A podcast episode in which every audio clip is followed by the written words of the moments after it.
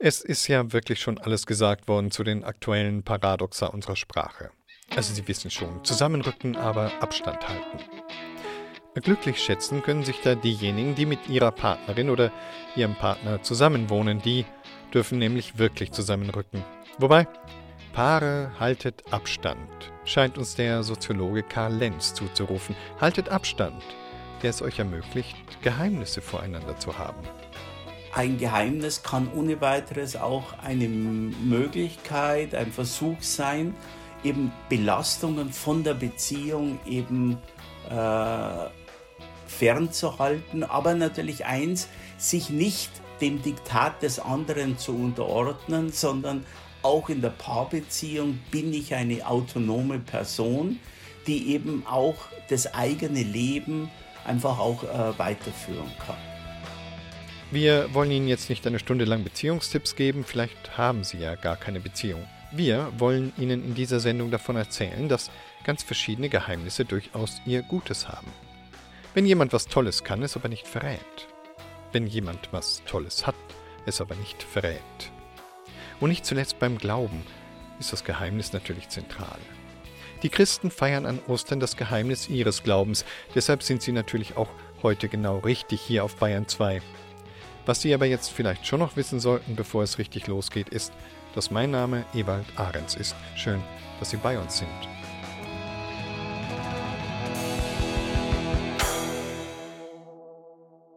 Viele von uns sind zurzeit viel mehr zu Hause als sonst. Ich meine, ich moderiere selbst diese Radiosendung von zu Hause aus. Dieses Daheimbleiben kann eine Familie oder eine Beziehung durchaus auf die Probe stellen, meint Karl Lenz. Aus einer mikrosoziologischen Perspektive muss man gerade dann, wenn es äh, so eine erzwungene Nähe gibt, also äh, sehr stark äh, darauf hinweisen, dass es natürlich wichtig ist, dennoch Autonomieräume äh, also zu pflegen, äh, aufrechtzuerhalten. Und das kann natürlich ja gerade sein, dass man dann bestimmte Aktivitäten, die man sonst eben aus Versuch, mehr Gemeinsamkeit zu haben, einfach einstellt. Also wenn man jetzt also gezwungenerweise zusammen ist und ansonsten war es eben ein gängiges Ritual, dass man am Wochenende gemeinsam einkaufen geht dass man dann eben sagt, okay, wir haben jetzt schon genug Paarzeit, äh, wir gehen jetzt also getrennt einkaufen. Denn zu viel Nähe schafft Konflikte, so ziemlich unweigerlich. Aber wie viel Nähe zu viel ist, das ist natürlich von Mensch zu Mensch, von Paar zu Paar sehr unterschiedlich. Aber träumen wir nicht eigentlich alle vom Ideal der perfekten Partnerschaft, in der wir alles gemeinsam durchstehen, in der wir alles teilen, uns alles sagen können?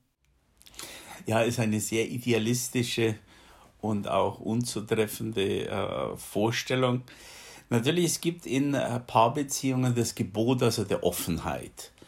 Äh, und natürlich äh, ist also damit gemeint, also alles, was für einen wichtig ist, äh, sollte man auch also den anderen geben oder weiter vermitteln.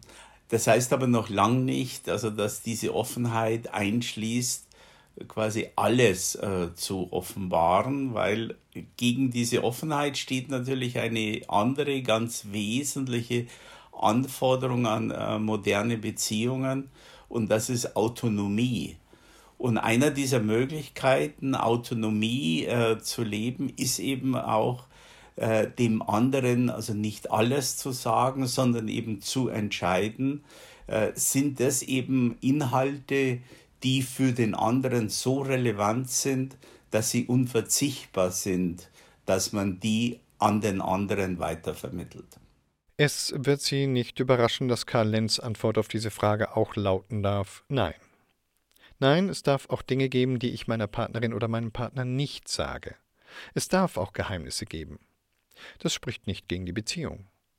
Geheimnisse können die Beziehung sogar schützen, solange das Verschweigen das Gegenüber nicht täuscht solange dem Paar eins erhalten bleibt. Wechselseitiges Vertrauen, das ist ein anderer sehr zentraler Begriff, also äh, der ja auch ganz eng mit äh, Geheimnis also äh, zusammenhängt. Äh, einfach, dass ausreichend einfach Vertrauen da ist, das ist eben keine Abwendung, sondern sozusagen eine Kompensation einer erzwungenen äh, quasi Nähe.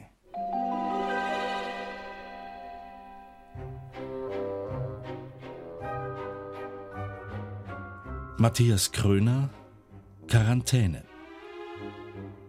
Wer du bist, was du sein willst, was du kannst und vor allem auch, was du brauchst.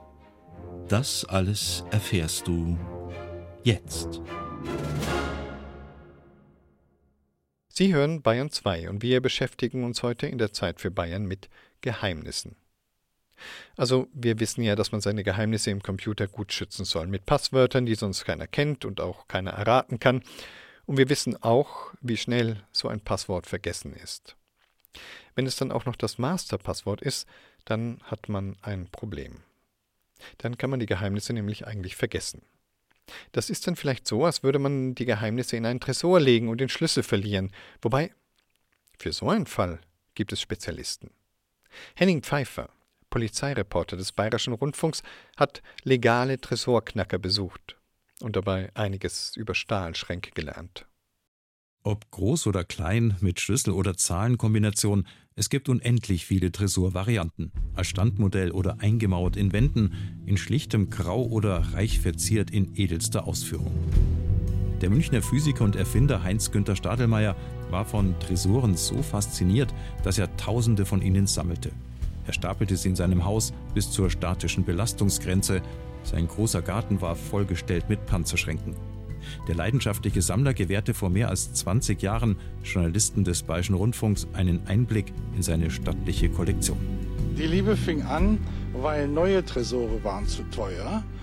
Also habe ich mich nach alten umgeschaut und dann habe ich gesehen, was für Kunstwerke, alte Tresore, solche Liebe zum Detail, mit Metallintarsien, mit Ätztechnik, mit Simsen, mit offenliegenden Riegelwerken, die kunstvoll gepunzt sind. Da sind ganze Gemälde in Stahl gearbeitet, Kupferreliefs, mit denen die versehen sind, sogar mit Brillanten besetzt.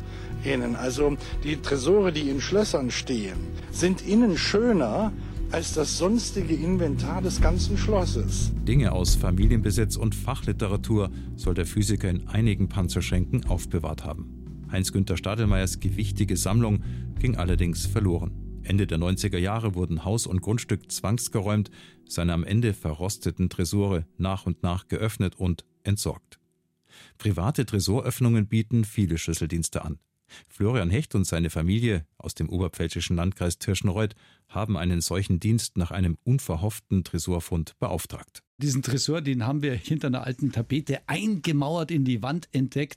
Hatte wohl mein Großvater da irgendwann mal einbauen lassen. Wir hatten keine Ahnung, was da drin ist.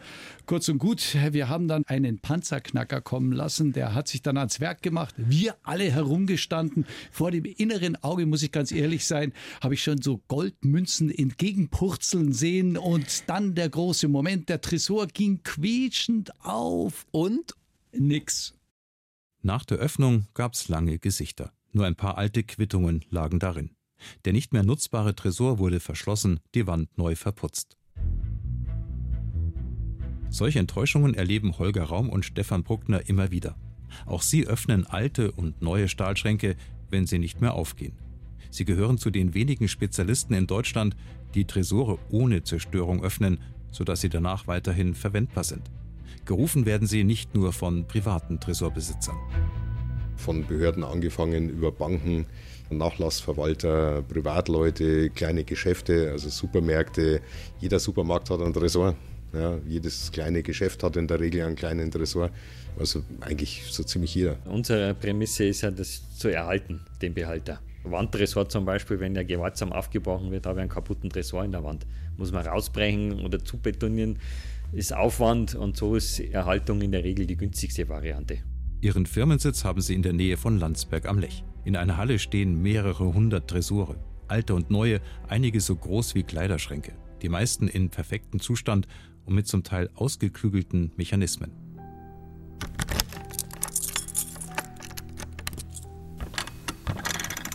Der hat jetzt hier nur Schlüsselschlösser und so eine Klickerkombination. Entweder stellt man es nach der Skala ein oder wenn man Gehör dafür hat, kann man auch sich die Klicks merken, wie man den einstellen muss. Und dann geht er auf, der Panzerschrank. Wegen des Unterdrucks saugt sich die Luft geräuschvoll ins Innere.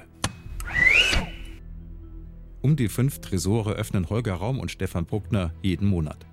Nicht immer geht es um verloren gegangene Schlüssel. Ein Einbruch kann auch der Grund sein, dass sie beauftragt werden. Da haben die Einbrecher dann ein Schlüsselloch mit einem Schraubenzieher rumgepuppelt und das Schloss beschädigt. Jetzt funktioniert das nicht mehr so richtig. Die wollen ihn aber behalten, weil er so schön ist und vom Großvater noch stammt. Und durchaus tauchen momentan relativ viele antike Tresore auf, an denen irgendwas zu machen ist. Vielleicht gibt es auch Leute, die sagen, ich will nicht unbedingt einen neuen kaufen, ich habe das Ding ja noch da, fehlt bloß ein Schlüssel oder es zwickt irgendwo da, lässt man nochmal jemanden drüber schauen. Zur Zeit tauchen wieder ein paar auf.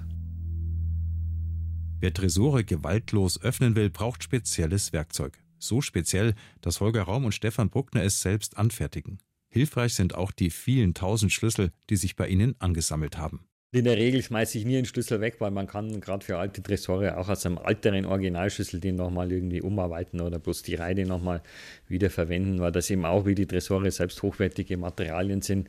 Besser als das, was es heutzutage an Rohlingen gibt und dann arbeite ich die dann auch mal wieder um für Kunden, die sowas brauchen. Da steckt eine ganze Menge Arbeit drin, so ein Werkzeug zu entwickeln und es kommen ja ständig neue Schlosstypen raus. Man muss sich da ständig damit beschäftigen, neue Schlosstypen besorgen, analysieren, gucken, was könnte man da machen und dann eben ein neues Werkzeug bauen, was da drauf passt. Während sich Holger Raum um die mechanischen Schlösser kümmert, öffnet Stefan Bruckner elektronisch gesicherte Schränke. Es gibt ein paar Schlösser, die kriegt man komplett ohne Schaden auf. Es gibt aber auch ein paar, da muss man ein kleines Loch bohren, das ist aber verschließbar. Also der Tresor als solches wird erhalten, möglicherweise geht das Schloss nicht mehr. Aber man kriegt das also so hin, dass man keine großen Löcher in die Tür schneiden muss, sondern mit einem winzigen Bohrloch. Wie genau sie Tresore öffnen, das gehört ebenso zum Berufsgeheimnis wie ihr Spezialwissen. Das haben sich die Tüftler selbst angeeignet. Und was die von ihnen geöffneten Behälter so alles preisgeben, auch das behalten Holger Raum und Stefan Bruckner für sich. Im Interesse ihrer Kunden ist Diskretion ein wesentlicher Teil ihres Geschäftsmodells.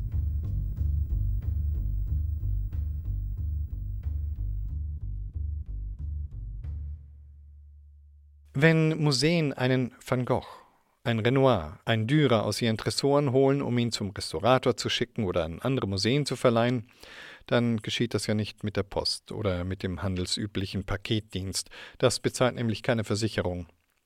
Und dass das Gemälde gerade die sicheren Museumsmauern verlassen hat, das sollen ja auch nur die unmittelbar Beteiligten wissen. Die Welt ist schlecht, die Versuchungen sind groß, ein solcher Kunsttransport soll ein Geheimnis bleiben. Wie nun aber so ein Geheimtransport tatsächlich vor sich geht, das hat Tobias Föhrenbach in Erfahrung gebracht. Aufzeichnungen aus einer spannenden Mission. Guten Tag, Benjamin Rudolph, Restaurator im Germanischen Nationalmuseum Nürnberg. Also das mit bedeutendste des letzten Jahres war eine Leihgabe für die Dürer-Ausstellung in der Albertina in Wien, wo wir neben einem Gemälde mehrere Handzeichnungen von Dürer ausgeliehen haben. Also in diesem Fall war das ein Direkttransport mit direkter Begleitung, also wo der Kurier auf dem LKW die ganze Zeit mit den Objekten gereist ist. Bei den Objekten handelt es sich um das Bild Herkules im Kampf gegen die stymphalischen Vögel von Albrecht Dürer sowie drei seiner Zeichnungen. Ihre Mission, sollten Sie sie annehmen, lautet, den reibungslosen Transport der Kunstschätze vorzubereiten und dafür zu sorgen, dass die Gegenstände ohne Beschädigungen an ihrem Bestimmungsort in Wien eintreffen. Die Ausleihe darf unter keinen Umständen gefährdet werden. Dieser Auftrag ist nicht ohne Risiko. Viel Glück. Rudolf, übernehmen Sie. Der eigentliche Transport der Objekte findet meist ein oder zwei Wochen vorher vor Eröffnung der Ausstellung statt.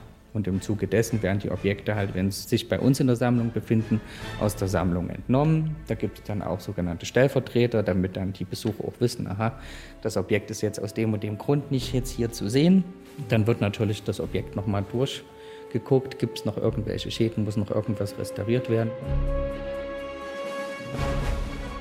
Phase 1 Analyse und Planung im germanischen Headquarter in Nürnberg. Sofern Sie in Ihrer konservatorischen Einschätzung zur Überzeugung gelangt sind, dass die Kunstwerke reisetauglich und die Ausleihbedingungen von beiden Seiten akzeptiert worden sind, stellen wir Ihnen geeignetes Material zur Verfügung, um alles vorzubereiten und einzupacken.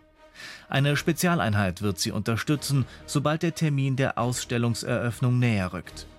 Den strategischen Teil vor Ort übernimmt ein fachkundiges Team des Museums unter ihrer Leitung. Den operativen Teil überlassen sie der Sondereinheit eines auf Kunsttransporte spezialisierten Unternehmens. Denken Sie daran, während der ganzen Mission gilt es, Ihr persönliches Urteilsvermögen zu schärfen und jegliche Risiken, die zu einem Verlust oder einer Beschädigung der Bilder führen können, abzuwägen. Bei Gemälden ist es oft auch so, dass man den Moment dann auch nutzt.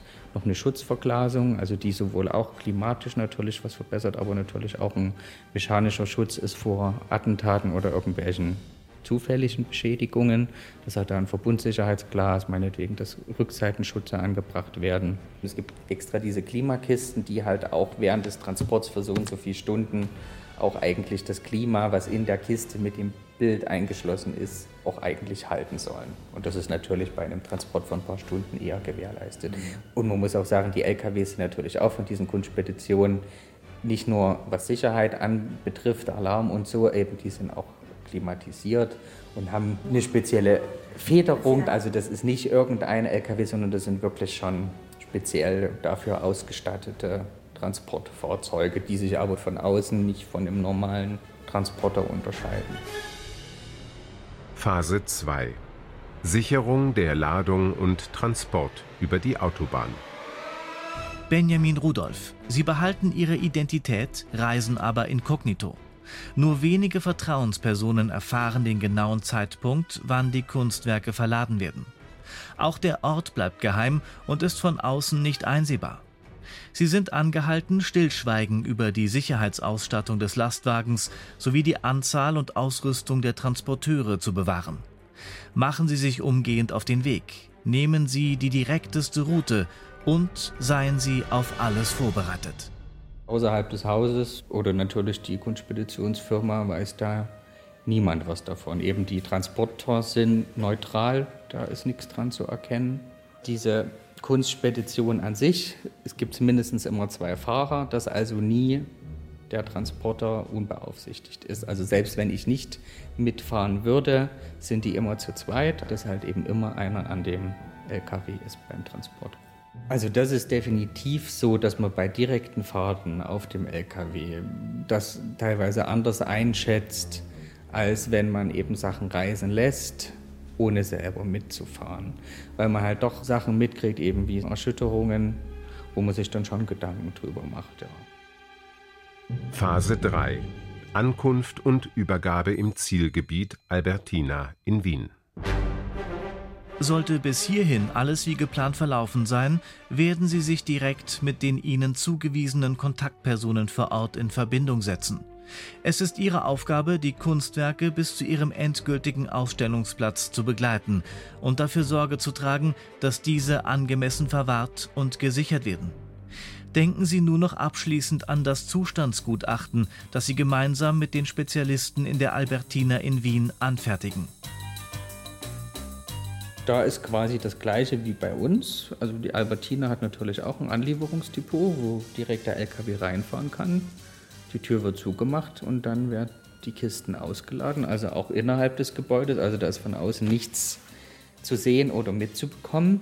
Die werden dann eben in die zukünftigen Ausstellungsräume gebracht, tun dort dann wieder 24 Stunden erstmal stehen und dann in dem Fall eben am nächsten Tag bin ich dann wieder hingegangen und dann werden die Kisten in meinem Beisamen geöffnet und dann mit den Restauratoren dort vor Ort, also eben für die Grafik die Papierrestauratorin, für das Gemälde die Gemälderestauratoren, werden dann die Protokolle wieder abgeglichen am Objekt und dann wird es unter meinem Beisein halt eben auch gehängt, wo ich dann auch überprüfe, aha, eben es war bei diesen Objekten halt auch ein Objektalarm gefordert, ist der auch wirklich da, funktioniert er auch und dann werden die Objekte halt gehängt.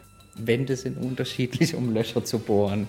Alarmsysteme funktionieren auch nicht oft immer gleich so wie, also deswegen ist es dann wirklich, wenn es dann hängt, auch das Licht eingestellt ist, passend und so, ja, dann ist alles gut. Glückwunsch, Benjamin Rudolph. Mission erfüllt.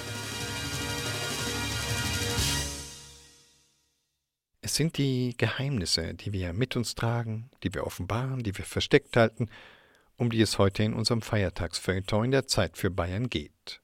Und in der folgenden Erzählung von Matthias Kröner, da sickert ein Geheimnis durch, mit sehr interessanten Konsequenzen. Raphael sagte den Satz mit Nachdruck. Das muss aber wirklich unter allen Umständen auf jeden Fall unter uns bleiben. Vincent sah glasig in das Gesicht auf der gegenüberliegenden Tischseite. Ein Blick, wie man ihn hat, wenn man nach vier Bieren und drei Schnäpsen noch einigermaßen vertrauensvoll wirken will. Logo, sagte er und bemühte sich nicht zu lallen. Von mir erfährt keiner was, ich schweige wie ein Grab. Außerdem, fügte er rasch hinzu, sind wir doch Freunde. Also gut, pass auf, ich hab im Lotto gewonnen. Nee, oder? Vincent setzt die Flasche ab und sich aufrecht hin. Wie viel? Sechsstellig, antwortete Raphael. Alter, ich dachte, du spielst gar nicht. Er nahm einen Schluck und wirkte auf einmal nüchtern. Du hast mir doch immer vorgerechnet, wie unwahrscheinlich die Quote und wie dämlich man sein muss, wenn man. Ja, ja, unterbrach ihn Raphael. Aber ich wusste nicht mehr weiter.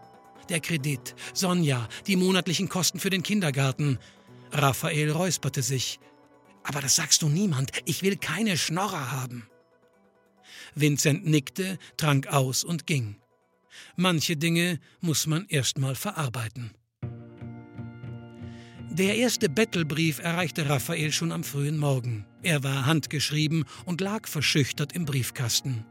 Raphael zog ihn heraus und las. Ein alter Klassenkamerad brauchte Geld. Nun gut, damit konnte er wenig anfangen. Gegen 8 Uhr meldete sich der Kindergarten. Sie, die Haupterzieherin und Verantwortliche für die Finanzen, habe etwas überreagiert. Natürlich kann Nele auch in den nächsten Monaten bleiben. Man wisse ja, dass man sich auf Raphael stets verlassen könne. Bei Selbstständigen liefe der Geldfluss eben manchmal anders. Sie jedenfalls habe vollstes Verständnis. Gegen 9 Uhr meldete sich sein Chef. Ob Raphael nicht doch von der Klage absähe. Die Kündigung, ach, das sei nicht so ernst gemeint.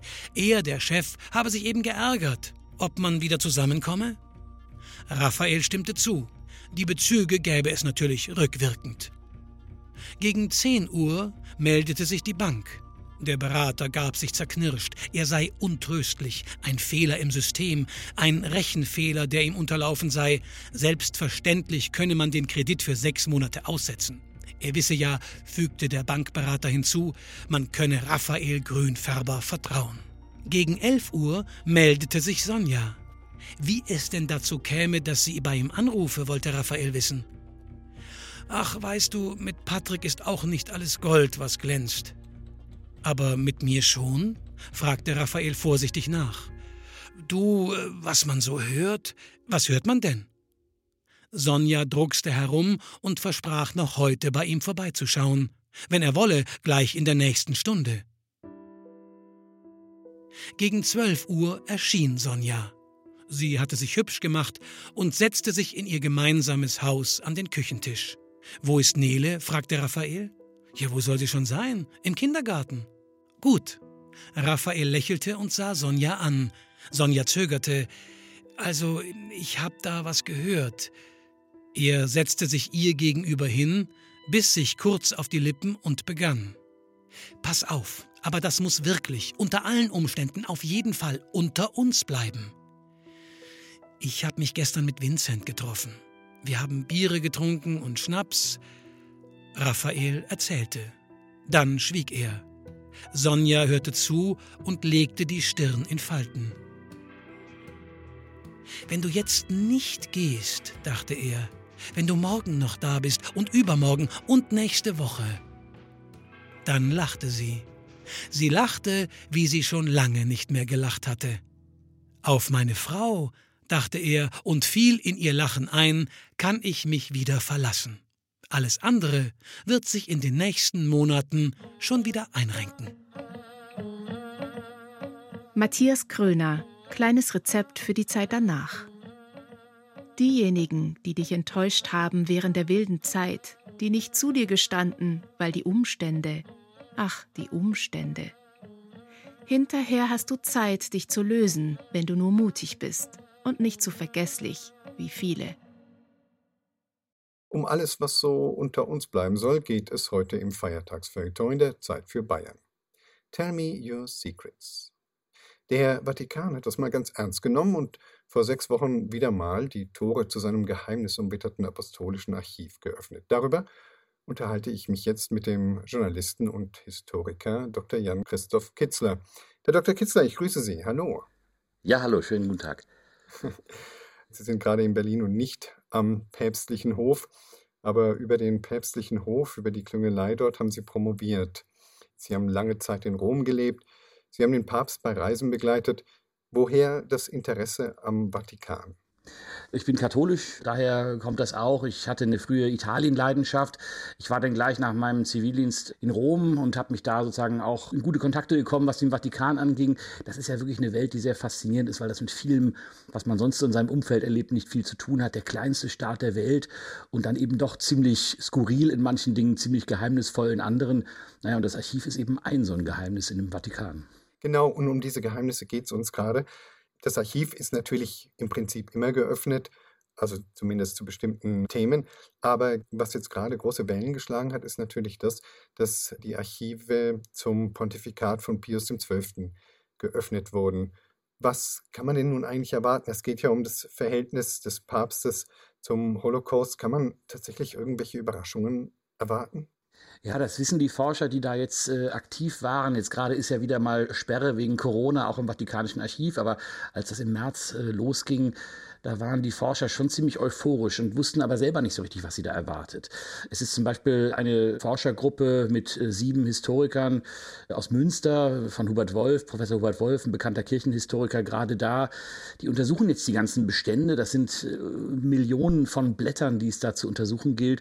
Und was die vor allem interessiert, ist zum Beispiel das Thema, wie stand der Papst jetzt tatsächlich zum Holocaust? Warum hat er, wie es immer so heißt, seit Rolf Huchruth geschwiegen? Warum hat er sich nicht klar geäußert oder hat er im Hintergrund doch viel getan, um, um Juden zu retten, um, um diplomatisch Einfluss zu nehmen. Was wusste er überhaupt? Das sind die Fragen, die man in dieser Forschergruppe hofft zu klären. Ja, und dann hängen noch ganz viele andere Fragen daran. Also man rechnet damit, dass jetzt so in drei bis fünf Jahren es erste Ergebnisse gibt. Aber Howard Wolf hat schon gesagt, es kann sein, dass es immer mal wieder einen Zufallsfund gibt, den man dann so veröffentlicht. Einen haben sie schon gemacht. Das war am ersten Tag, wo sie im Archiv waren. Da haben sie aus Berichten des Schweizer Nuntius gesehen, dass dieser Nuntius tatsächlich Bilder von Massenerschießungen in Osteuropa, wahrscheinlich in der Ukraine, dem Papst geschickt hat. Das heißt, der Papst hatte auch Fotomaterial von dem, was da in der Nazi-Diktatur äh, in Osteuropa passiert ist. Sie kennen mit Sicherheit, zumindest vom Hören, Dan Browns Roman Illuminati. Der lebt ja auch von diesem Mythos der gerade die vatikanischen Archive umweht. Um andere Archive gibt es diese Verschwörungstheorien nicht so sehr wie um die vatikanischen Archive. Warum ist das gerade da so? Das ist besonders, ja. Auf der einen Seite macht der Vatikan natürlich das, was jedes andere Archiv auch macht. Da gibt es Sperrfristen. Also zum Beispiel auch wenn Sie jetzt im Bundesarchiv Akten aus den 90er Jahren haben wollen, dann sagt man Ihnen, nein, wir haben eine Sperrfrist zum Teil von 40 Jahren, manchmal sogar auch länger.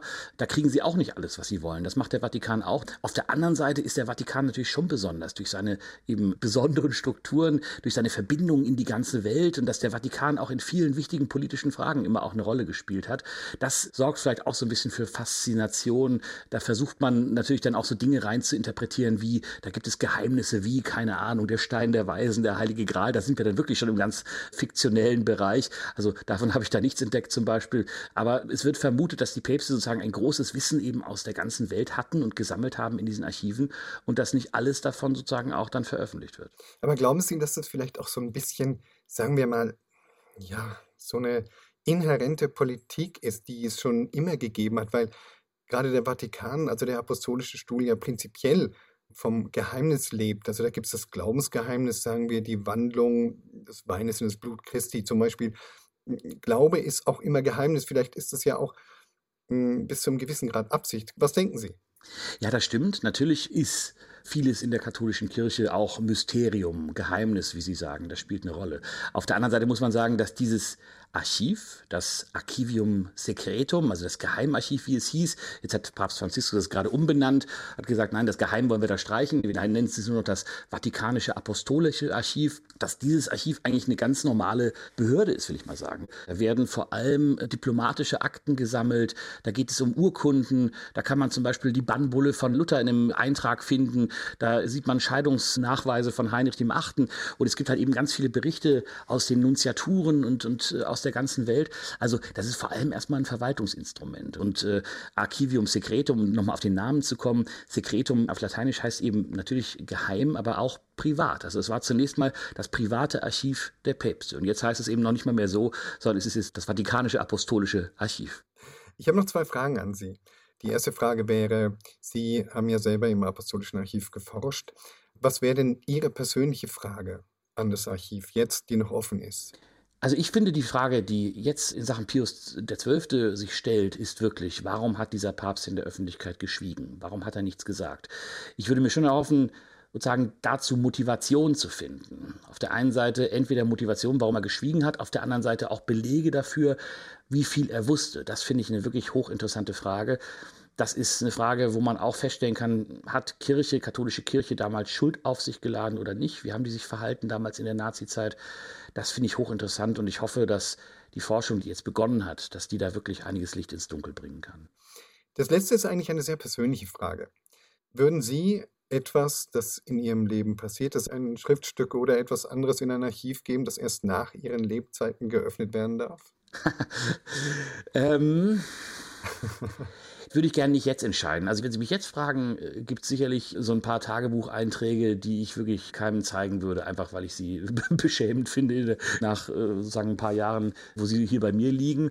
Die würde man vielleicht wirklich keinem zeigen wollen und dann lieber ins Archiv geben, vielleicht auch besser vernichten, mal sehen. Aber ich glaube, die Frage, die stellt sich im Leben immer wieder neu. Also vielleicht nochmal in 20, 30 Jahren nachfragen, dann sieht das schon wieder anders aus. Dann habe ich vielleicht noch ein paar mehr Dokumente, die ich da erstmal so im Verborgenen halten würde. Na, vielleicht treffen wir uns in 20, 30 Jahren wieder, dann womöglich auch in Persona und nicht übers Telefon. Das war der Journalist und Historiker Dr. Jan-Christoph Kitzler, der sich mit uns über die Geheimnisse des Apostolischen Archivs unterhalten hat. Herr Kitzler, ich danke Ihnen vielmals für das spannende Gespräch. Vielen Dank auch. Schönen Ostermontag weiterhin.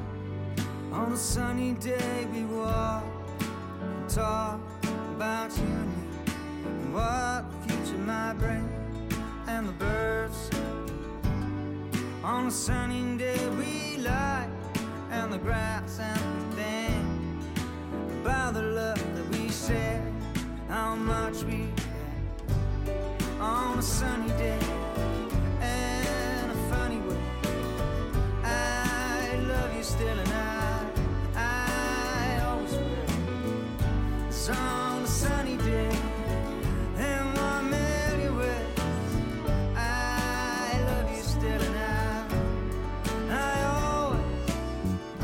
Das war ein Song aus der dritten Heimatsong-CD von Bayern 2. Oder Sunny Day der Indie-Band The Elephant Circus aus Nürnberg. Das bleibt jetzt aber unter uns. Beschwörend sagen wir das gerne, wenn wir gerade ein Geheimnis weitergegeben haben und es damit eigentlich schon verraten haben aber wir wollen es immer noch aufhalten. So ähnlich ist es mit dem geheimnisvollen Platz, von dem im folgenden Beitrag die Rede ist. Eigentlich soll sein genauer Standort auch ein Geheimnis bleiben, aber ganz unter uns, er hat bereits eine Facebook-Seite. Tanja Palamkote über einen geheimen öffentlichen Ort. Also wir haben es nicht so richtig rausbekommen. Eine Dame von der Nachbarschaft hat zu mir gesagt, sie hat damit angefangen, die hat einen Stuhl, glaube ich, rausgestellt. Und das muss vor, also über 25 Jahren oder über 20 Jahren auf alle Fälle gewesen sein. Es ist ein kalter, sonniger Samstagmorgen. Frau A Ihren Namen möchte sie nicht preisgeben, steht neugierig mit Handschuhen und Mütze eingepackt an diesem versteckten Ort und schaut nach den Gegenständen, die hier stehen. Seit dem ersten Stuhl vor über 25 Jahren wird von den Nachbarn hier alles Mögliche hingebracht. Bücher, Filme, altes Geschirr oder Dekoartikel. Der Platz ist zu einer Tauschbörse geworden, eine haptische eBay-Kleinanzeigenplattform mit ausschließlich der zu verschenken Rubrik. Eigentlich war es ein Geheimtipp der Nachbarschaft, würde ich sagen. Also ich habe ja früher nicht hier daneben gewohnt, sondern in einer anderen Straße, aber es war immer auf meinem Heimweg oder auf einem Weg irgendwo hin. Und es war schon immer irgendwas gestanden. Also ich habe auch schon immer was mitgenommen. Ich bin leider Sammler, das ist das Schlechte an der Sache. Aber ähm, ja, wie gesagt, ich kenne das eigentlich, seit ich hier wohne, gibt es das. Ja. Oh, ganz viel. Ach, wo kam denn das jetzt alles her? Ja, mal schauen, was ist alles drauf. Bücher, Bärchen, ein Landschaftsführer Madeira, norwegisches Wörterbuch. Dann Hallo, guten Morgen. Tolles. Hallo. Hallo. guten Morgen. Was steht da? Gib mir das. Ich habe jetzt gesehen, dass Sie, dass Sie geschaut haben. Nein. Aber nichts dabei. Nein, nee. Wir haben zum Beispiel mal einen ganzen Karton vom Keller, Kabel, Glühbirnen hingestellt. Innerhalb von einer Viertelstunde war die gesamte Klappbox weg. Nein, ich habe schon zwischendurch immer was gefunden. Schon ein Buch aus dem 18. Jahrhundert. Und, und haben Sie jetzt gerade diese Tupperdosen mitgenommen? Genau. Wieso und weshalb? Na, ich brauche die gerade. Ich habe immer welche, die keinen Deckel mehr haben, dann tausche ich die immer aus. Nein, es ist ja nicht schlecht, aber es ist halt viel Mist da oft dabei. Und ich muss auch ehrlich sagen, wenn da zum Beispiel Klamotten liegen, die wirklich auch fleckig sind und eklig und Löcher haben, also ich weiß auch nicht, wer das entsorgt. Weil manchmal geht ja nicht alles weg, ne? Hm. Und ich habe auch schon gesehen, dass wirklich Leute mit Kombis kommen und hier die Sachen ausladen. Das ist dann vielleicht ein bisschen übertrieben, ne? Ein Problem, mit dem die Nachbarn zunehmend zu kämpfen haben, ist die Vermüllung. Ein Fernsehinterview war angeblich der Auslöser für viele Menschen, die von außerhalb kommen und ihren Schrott hier abstellen. Kann man nicht beschreiben, das muss man sich ausschauen. Es ist einfach Sperrmüll gewesen. Das sind Sachen, was weiß ich, äh, Tupperdosen ohne Deckel, total verklebt. Irgendwelche, einfach irgendwelche Gläser, die in Altglascontainer gehören. Die Nachbarschaft muss den Platz von Zeit zu Zeit ausmisten. Frau A hat eine Facebook-Seite über diesen Tauschplatz erstellt. Sie fotografiert, was dort gerade im Angebot ist. Quasi das Schaufenster des Verschenkladens im Netz. Bin dann teilweise auch ein bisschen angefeindet worden, weil ich hier den Ruhm kassiere sozusagen und die anderen ähm, räumen auf. Ich räume schon mit auch auf, aber es gibt einfach, ich bin nicht der Hauptbeteiligte, ich mache halt diese Facebook-Seite, weil es mir halt gefallen hat. Wir wollen, dass es unter uns bleibt, weil es einfach besser läuft und es läuft, glaube ich, in jedem Stadtteil auch eigen besser. Einerseits soll dieser Standort möglichst geheim bleiben. Andererseits gibt es eine Facebook-Seite. Einerseits sollen nur Nachbarn hierher kommen. Andererseits lässt er sich innerhalb weniger Sekunden über Google Maps finden. Ich finde es eine gute Idee, das läuft hier.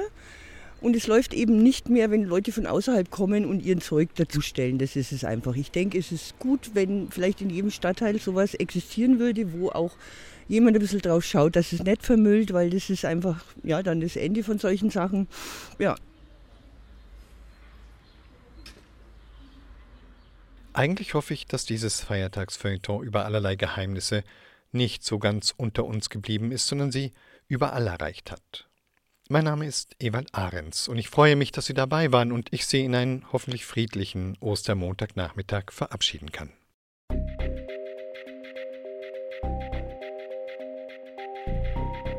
Matthias Kröner, was man jetzt braucht. Abenteuerromane, Kaffee, den Moment und die Gegenwart.